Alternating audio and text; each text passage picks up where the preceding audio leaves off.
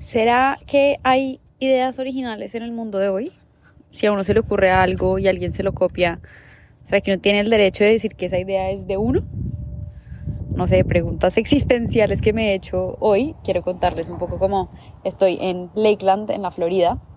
Mm, y descubrí un lugar increíble que lo había visto por internet, se veía chévere, pero no creía que tuviera la magia que tuvo y es como un cafecito tipo concepto que es una librería un café y también se puede uno quedar ahí a leer o a trabajar. Literalmente cosas que yo digo como, ¿por qué no existe esto en Colombia? Obviamente en Colombia hay buenas librerías y hay buenos cafés, pero yo la verdad es que no he visto la combinación de las dos cosas en un mismo espacio, así como hay en otros países y en otros lugares, como por ejemplo Estados Unidos.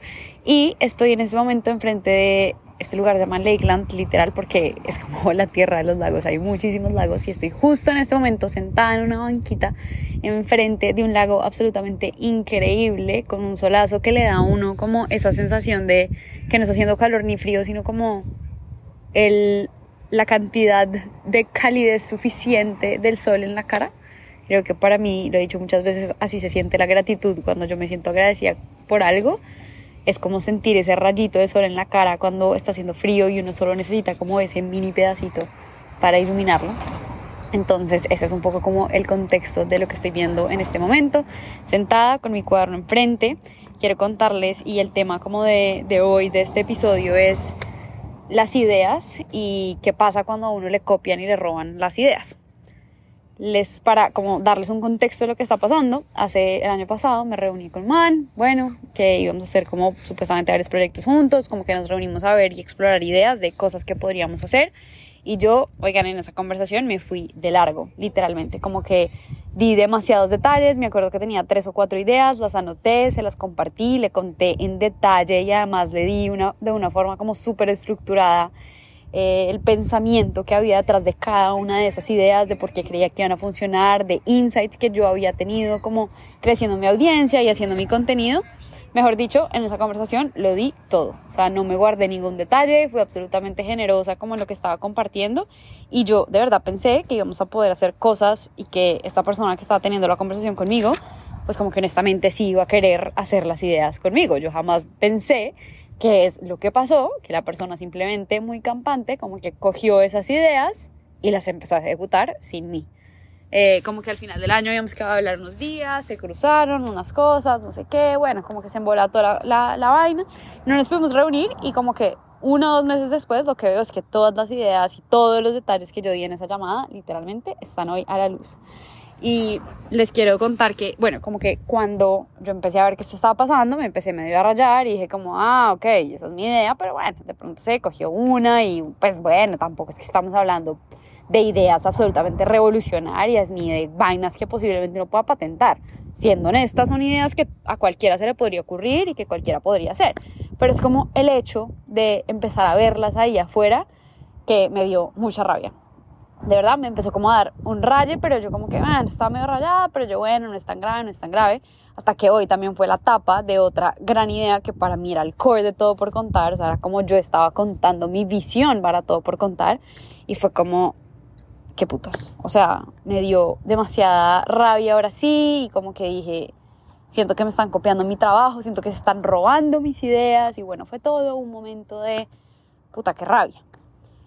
Pero, pues, como que también tenía por ahí mi cuadernito y dije, bueno, voy a empezar a rayar acá, a escribir. Les he contado que creo demasiado en el poder del journaling para entender un poquito la cabeza. A veces lo que yo siento es como, no sé, hagan de cuenta cuando uno tiene el cable del computador y el celular y todo está súper enredado. Y uno es como, marica, no puedo sacar el cable, no puedo sacar nada, todo es un enredo. A veces yo siento que los pensamientos en mi cabeza están un poco así. Entonces, para mí, el tema del journaling y el tema de la escritura es como una forma de empezar a desenredar un poquito esos cables. Vamos a quitar la chaqueta porque me estoy asando el calor ahora sí, se intensificaron los rayos de sol.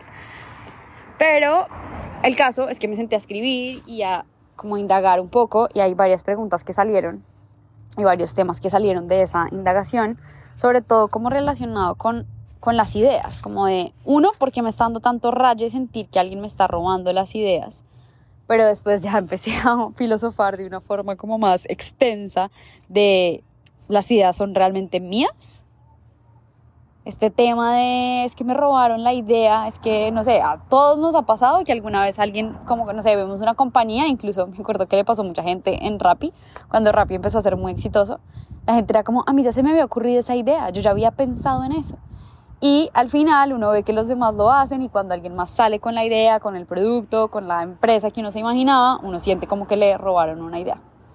Y seguí como indagando y explorando y me pareció súper interesante algunas cosas a las que llegué y les quiero leer acá un poco como sobre lo que compartí y es primero al principio es desahogo como que falta originalidad porque se tienen que copiar de mí yo sí soy hueva yo para qué compartir todos los detalles. Y una de las primeras cosas fue como no está mal compartir las ideas con los demás. Creo que eso es un miedo súper infundido que tenemos y entonces porque justamente le tememos a que alguien sí las vaya a hacer, creo que es un miedo como que está ahí súper latente y yo me daba mucho palo porque dije, puta, le di todos los detalles de cómo hacerla, le di demasiada información, tal vez no debía haber hecho eso, pero después pensé como, ah, a mí no me hace sentir bien quedarme con información, yo creo que una de las más, dos cosas más importantes que uno puede hacer en la vida es, primero, contarle a los demás sus ideas y sus sueños porque tú no sabes con quién estás hablando y puede que al lado tengas una persona que no te va a copiar ni a robar las ideas, sino alguien que te quiera ayudar, que conozca a alguien, que te pueda poner en contacto, que te pueda dar un recurso, alguna ayuda para que esa idea se haga realidad. Entonces, primero, como que sí soy muy partidaria de que hay que contarle los sueños a los demás. Y segundo, también pienso que es un poco como esta manera de expresarse y de dejar en el mundo cosas que uno quiere hacer. Algo de lo que pensaba es como que, primero entiendo que la rabia que yo sentía era un poco desde el ego. O sea, desde, fue puta, es mi idea y yo lo quiero y yo quiero triunfar con esa idea porque yo creo que es una idea excelente y a mí se me ocurrió. Como que primero es ese golpe de ego de decir como es mi idea. Literalmente como pataleta niña chiquita, es que esa idea es mía y nadie me la puede quitar, bla. Superada esa etapa, entendí que el ego lo único que está buscando es esa recompensa a través del crédito, como de, oye, pero por lo menos dame crédito, por lo menos dime que, di que esa idea no se te ocurrió a ti, sino que se me ocurrió a mí. Cuando uno entiende que esa es solo la capa del ego, entra más en el fondo a preguntarse como, ¿dónde está el valor de la idea? Si yo le digo a alguien, venga, tengo esta idea, y esa persona va, la hace sin mí, no me da crédito de nada, pero con su idea puede ayudar a dos o tres personas a que descubran algo de ellos mismos, a que sean un poquito mejor, a que les aporte algo a la vida de alguien, pues creo que ahí mi idea está cobrando sentido, ¿no? Entonces, no sé si esto suena un poco confuso, lo estoy diciendo como lo estoy pensando, pero ¿dónde está el valor de la idea? ¿En que alguien me dé crédito o que con esa idea, aunque sea ejecutada por alguien más, yo pueda cambiar una vida o impactar la, la vida de alguien en algún sentido? Entonces como que pensaba mucho en, eso, no es el reconocimiento. Si este man va y se copia todas las ideas y con esas ideas ayuda a cinco personas, pues entonces yo también estoy dejando una huella en este mundo y yo también estoy como impactando a esas personas de alguna manera porque a mí fue la que se le ocurrió la idea. ¿Sí me entienden? Creo que es un poco enredado ahora que lo digo, pero ese es el punto principal. Cuando yo digo que alguien me robó mi idea, estoy primero hablando desde 100% del ego, Dos, estoy asumiendo que a nadie más en el mundo se le pudo haber ocurrido una idea y lo que les digo, insisto, esto no es rocket science, acá yo no estoy hablando de una patente que va a salvar a la gente de cualquier enfermedad, no, pues es una idea y que medio puede sonar hasta incluso medio cula, pero pues estoy asumiendo que es mía y que nadie más la puede hacer. Entonces, hacer este reframing y entender que las ideas no son mías solamente, que a otras personas se le pueden ocurrir, y también entender que el impacto que tiene mi idea, así la ejecute otro, puede seguir siendo relevante. No sé, pensaba como en Thomas Edison, ¿saben? Cuando uno está leyendo como la típica frase como que no fracasaste mil veces, solo encontraste mil formas de no hacerlo. Bueno, ese tipo de vainas porque este man como que descubrió la electricidad y todo ese cuento y los bombillos y la vaina. Y yo me ponía a pensar y como, oigan, todos estos grandes descubrimientos del mundo y uno sin saber si a esas personas se les ocurrieron esas ideas en su cabeza o si, no sé, se las robaron a alguien más. ¿Se imaginan? Sería lo máximo como conocer a alguien que dijera como, oigan, esa idea de la electricidad fue mía, yo me la inventé y este man fue y la hizo. Yo la pensé y este man fue y la hizo y se llevó todo el crédito. Y volvemos a entrar como en estas preguntas existenciales, un poco como de, de quién son verdaderamente las ideas. ¿Las ideas son del que la piensa o son del que la hace?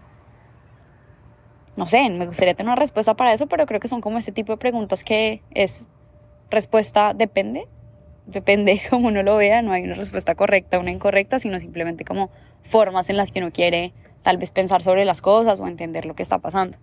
Entonces, ¿qué otros apuntes tengo por acá? Darse cuenta de que alguien te da una idea y que puede implementarla sin ti. Ah, bueno, esto fue otra cosa interesante, ¿no? Que yo pensaba de mi idea al final no estaba tan envuelta en una propuesta de valor o en algo que solo yo podía hacer. Y esto pasa muchas veces. Muchas veces uno le cuenta ideas a la gente y la gente va y le dice, ay, sí, dale, hagámoslo juntos. Y después uno va y mira y la hicieron solos. Entonces creo que como uno le da fuerza a sus propias ideas, es cómo hago que esa idea funcione con mi propuesta de valor. No significa que yo sea la única persona en el mundo que la pueda hacer, pero que le aporto yo a esa idea que nadie más me va a copiar. Un poco como volviendo a este valor de mm, ventaja competitiva que tienen las empresas. Es como, ¿qué hago yo que, para que esta vaina, este producto, este servicio, esto que yo estoy haciendo sea único y que nadie me lo pueda copiar así quiera? Entonces creo que también el valor de las ideas tal vez está en encontrar no la idea principal, sino la forma en la que esa idea se vuelve algo que solo yo puedo ejecutar o que cuando yo lo ejecuto tiene mucho más poder que cuando lo hace alguien más. Entonces, eh, eso estaba pensando, y que bueno, las ideas no, no, eran tan únicas como veníamos pensando.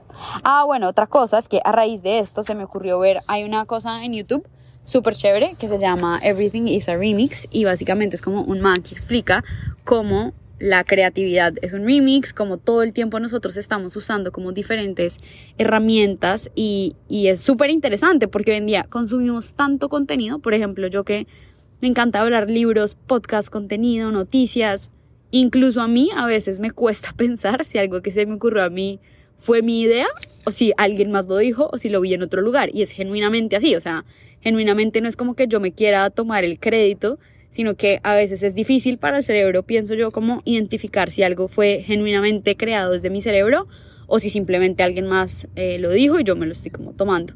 Entonces, este concepto también, hay un libro súper bueno de eso que se llama Still Like an Artist y em, es justamente eso, es como los grandes artistas saben qué copiar, saben dónde robarse y hay una charla TED que de hecho se las súper recomiendo de esta persona que empezó a hacerse famosa porque creaba estos videos en YouTube que se llama Everything is a Remix y te muestra desde canciones, o sea, canciones que seguramente han oído, que uno, no sé, memes y cosas que salen también ahí de como una canción de los noventas y ese mismo ritmo y ese mismo beat ahora aparece en una canción de reggaetón en el 2023. Entonces es como todo ese concepto y el man se volvió famoso por eso y tiene una charla TED súper recomendada, dura solo nueve minutos y me pareció bien interesante que se llama Creativity is a Remix. Y el man tiene como tres pilares. O sea, el man dice como para hacer un remix, ustedes lo que necesitan es copiar, transformar y combinar. Y esos tres elementos, al final él dice como son los elementos de la creatividad. Entonces, otra vez, copiar, transformar y combinar. Eso es lo que uno hace cuando está siendo creativo. Y el man pone ahí un, tema súper importante también y es que nosotros construimos a partir del trabajo de los demás. Y tiene una idea como, bueno, primero una quote de Henry Ford, donde Ford dice como, no me inventé nada nuevo, simplemente junté los descubrimientos de otros hombres que trabajaron en eso durante siglos. El progreso ocurre cuando todos los factores que lo construyen están listos y entonces es inevitable. Entonces es como toda esta filosofía de que realmente no hay nada nuevo, eh, de que todo al final es como juntar piezas y darles un sentido diferente. Y hay una frase también que, que este man dice en, en la charla de TED, que es, Our creativity comes from without, not from within. Lo que quiere decir eso es que la creatividad como que viene de afuera y no tanto de adentro. Todo el mundo puede hacer un remix y todo el mundo lo hace. Como que esa es un poco su visión. Y pensándolo bien, pues creo que sí, es, es bastante acertado. Estoy segura que las cosas que yo en mi cabeza digo como, wow, eh, esto es totalmente original, seguramente están ahí porque son ideas y como fragmentos que yo construí a partir de otras cosas. Por eso es muy importante como entender uno qué contenido consume y qué le mete a la cabeza, porque al final esa es como la gasolina para que uno pueda crear esas ideas que implican copiar, combinar y transformar. Entonces, eso me parece bastante como interesante compartirlo. Estuve también debatiendo mucho si escribirle a este mano o no, como decirle como, hey, te estás copiando todo lo que estoy haciendo, ¿qué te pasa? O sea, como estás literalmente tomando todas las ideas que yo te di y las estás volviendo en un producto que tú te estás inventando. Eh, pero al final, después de reflexionar, como que pensé que lo mismo, eso iba a ser darle espacio al ego para que hablara, darle demasiada importancia a como, wow, no me estás dando el crédito que mi ego necesita. Y decidí verlo por ese lado, por lo que les contaba. Bueno, mira, gracias por copiarte mis ideas. Si esas ideas te funcionan y ayudas a alguien en el camino, good for you, bien para todos. El valor de mi idea está siendo tangible a través de eso. Entonces, eso también como una iniciativa de si uno realmente cree mucho en una idea, en vez de estar pensando y en vez de estar imaginando la idea todo el día, hay que empezar a actuar, tomar un primer paso. No, es que esa idea ya se me ocurrió a mí. Bueno, pero ¿cuál fue ¿cuál fueron los pasos o cuál fue la acción que usted empezó a tomar para acercarse a materializar esa idea? Entonces, debates ahí medio existenciales en este mini podcast que quería compartir. Cuéntenme qué creen ustedes. ¿Ustedes creen que las ideas son del que las piensa o del que las hace? ¿Les ha pasado que en algún momento se les, no sé, hayan visto algo que hace alguien más y uno dijera, joder, madre, esa idea a mí ya se me había ocurrido? Cuéntenme un poco cómo ven este tema. Y bueno, esto también que sirva de desahogo para decirle, ¿sabe qué? Coja todas esas ideas y háganlo. Al final no estábamos salvando vidas, estábamos era impactando a la gente a través del conocimiento y pues si ese objetivo se logra, que sea bienvenido.